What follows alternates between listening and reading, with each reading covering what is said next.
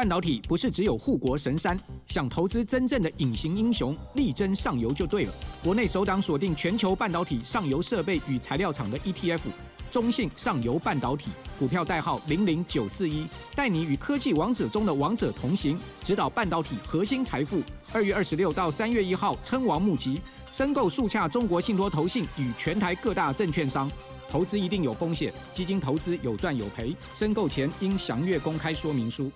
大家好，我是主持人陈燕纯，欢迎收听听了才知道。今天要跟大家聊聊联电与 Intel 结盟一石三鸟的盘算。想知道的听众朋友们，请记得听到最后。今天来宾是财讯双周刊的副总编辑林宏达，欢迎宏达。各位观众，大家好，我是宏达。好，这个一月二十五号的时候，联电跟 Intel 发了一个新闻稿，这件事情大概呃蛮震惊市场的。他们彼此宣布合作开发十二纳米的制程平台。为什么 Intel 要跟联电合作的？这个过去大家比较觉得好像八竿子打不到的合作对象，现在居然相互碰撞出火花了。那我想，因为这个牵到蛮多的盘算呢，那我们先从 Intel 的角度来看这件事情。为什么 Intel 要找联电合作？其实第一个，这个 Intel 的目标很明显，他就希望能够有一个自给自足。他的这个 CEO 就讲说：“哎，我们将会在美国跟欧洲打造一个自给自足的供应圈。”所以他第一件事情是本来想诟病这个成熟制成的晶圆代工厂，叫做 Jazz Semiconductor，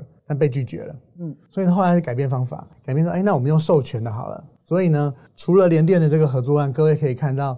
那个 Intel 也跟 Just Semiconductor 去年谈了一个合作，用什么呢？大家觉得最聪明的一点就是，它是用它折旧完之后的旧产能。哦，哎，我都折旧完了嘛，也也没什么用，我用产能去跟 Just 说，哎，那麻烦你授权给我这些呢，你在美国就有产能了。嗯，所以 Just Tower 还不但给他技术哦，还投资他三亿美金。取得它一定程度的产能，它有写六十万层黄光曝光层的这个产能，嗯，对，哎，它用用旧产能就可以换到制程跟技术很划算，对不对？对，同理可证，哎，你去看那个 Intel 的这个制程，其实它缺成熟制程，嗯。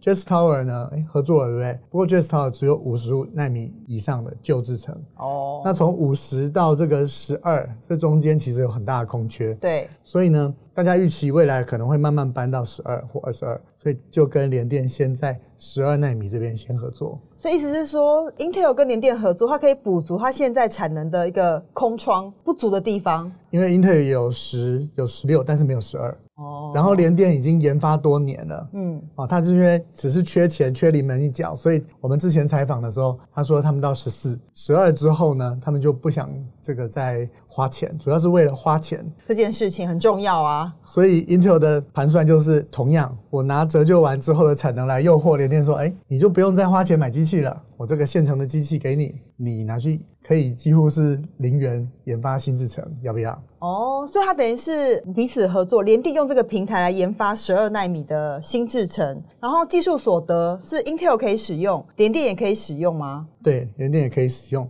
而且对两方来讲都是低成本，因为对 Intel 来讲设备都折旧完了。对，对联电来讲，我们采访了联电的这个发言人刘启东，他就说：，哎，以前我是要拿我市占率高的机器，正在生产赚钱的生产工具停下来做研发。然后停满一段时间的，对，那个都是非常巨大的数字啦。然后现在不用人家现成的空的机器给你，你就可以去研发。哦，那当然中间制程要调整，嗯，但是无论如何，联电很高兴的就是说我里面的投资就几乎对财务报表没有影响，我不用买新机器。嗯，那这样说起来的话，其实对 Intel 跟联电都算是双赢吗？联电不用拿出那么多钱来，然后 Intel 也可以透过联电补足它制成不足的部分。看起来还蛮不错的啊！但是我文章写到这里的时候，就发现要回过头来退一步想，怎么说？他们是竞争者。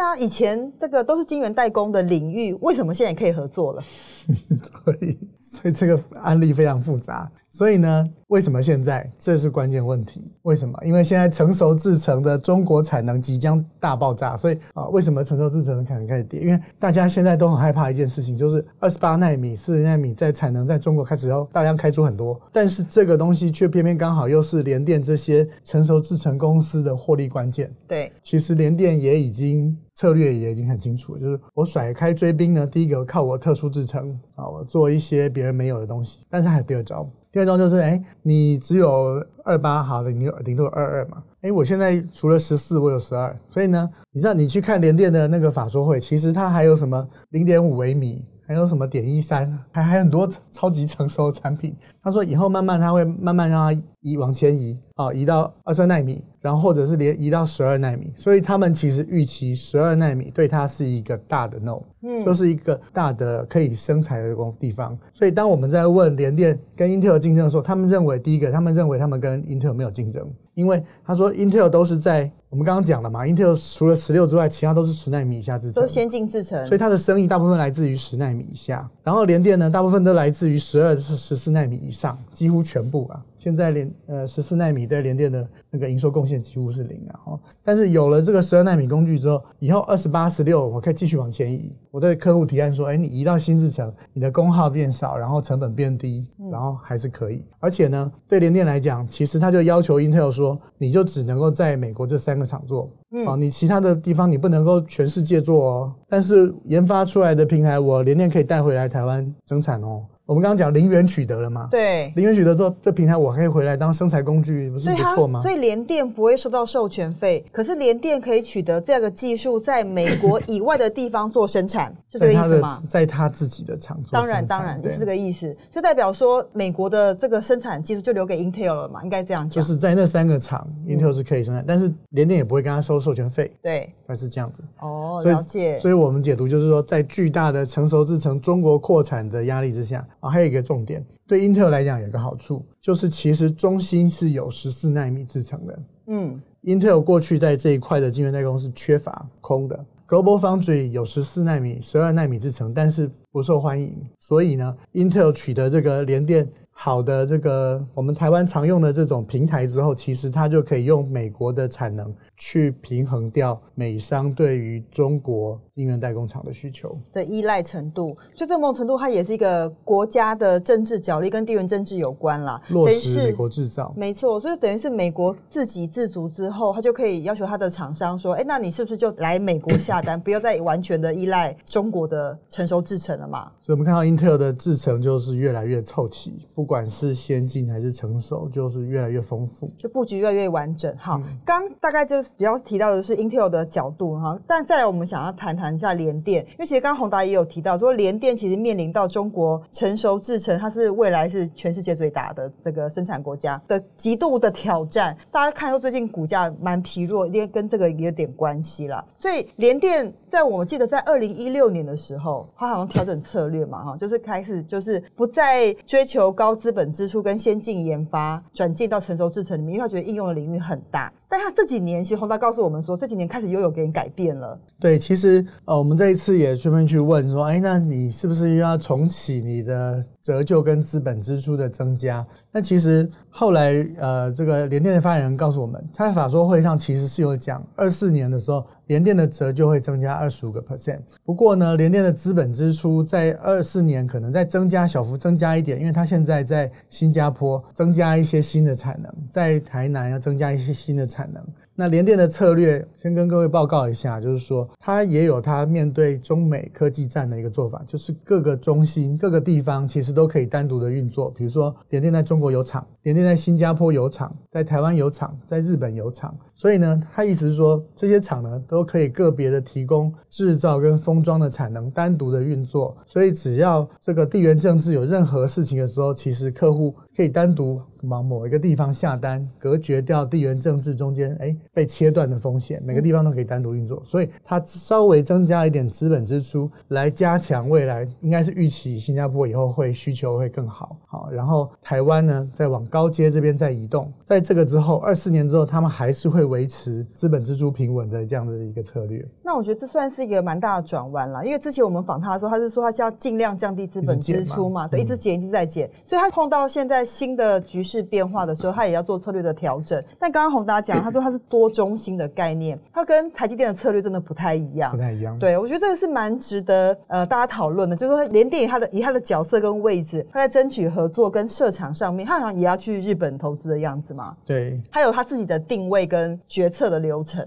所以反过来看，其实联电是不悲观的，因为你看多中心的时候，我们刚刚讲到未来的半导体世界，可能中国跟非中国阵营会越分越远的时候，当订单如果从中国会流出来更多的时候，联电就可能会用它新加坡的厂、用它日本的厂、用它台湾的厂来争取这样的订单。还有就是说，呃，联电它是不是在做呃利基型的商品的时候，其实比较擅长？不然面对中国的成熟制成这么大量的生产，这个到底它的竞争优势，除了分散生产基地之外，还有什么强项啊？联电最有名就是它像它的高压制程，它在做这个 driver IC 哦，特别是 OLED 的 driver IC 的时候，其实那是联电比较擅长，并不是大家都做得出来，或良率可能没有办法跟联电竞争了。嗯，所以即便是如此，就说面对中国的竞争，看起来联电还是蛮有机会的哈。它是成熟制程里面的大哥，它有很多八寸厂。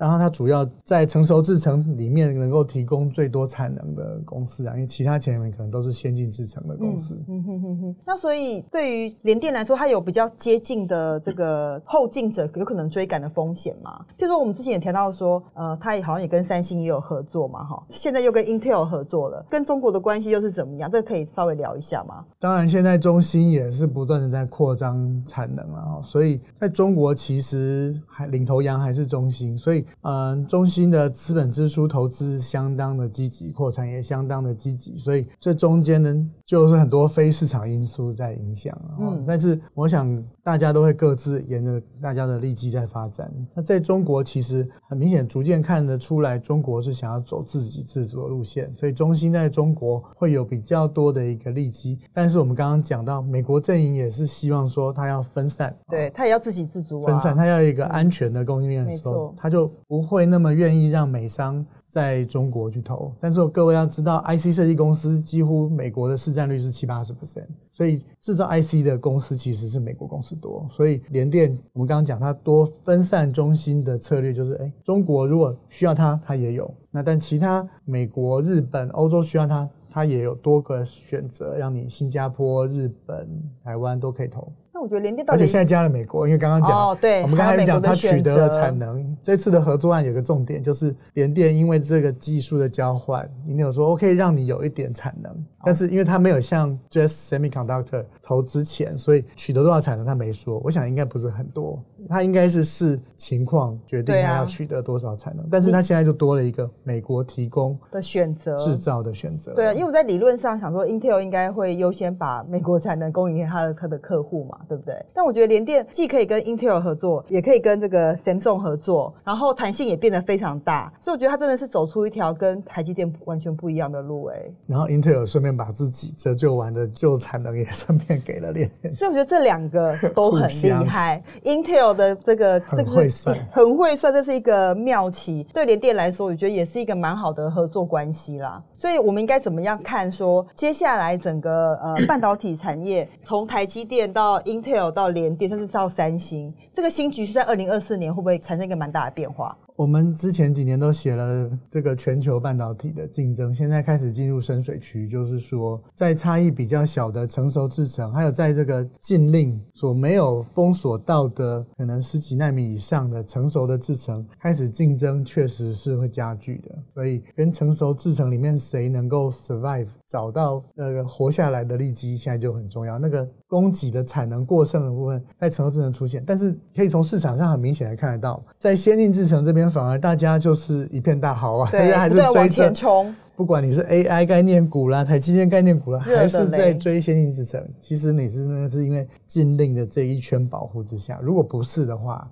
恐怕就不是这样了，所以这两个世界分得很明显。嗯，这个后续我们要请宏达继续被帮我们追踪。那我可以偷偷透露一下，说我们我们接下来会做一个二零二四的半导体的新战局哈，这也是由宏达来执笔，到时候再来把完整的内容来跟所有的读者跟观众分享。感谢你今天收看今天的节目，也感谢宏达的分享。如果你喜欢财讯的内容，并愿意支持我们，欢迎加入财讯的频道会员，成为财团的一份子。听了才知道，我们下次再见，拜拜。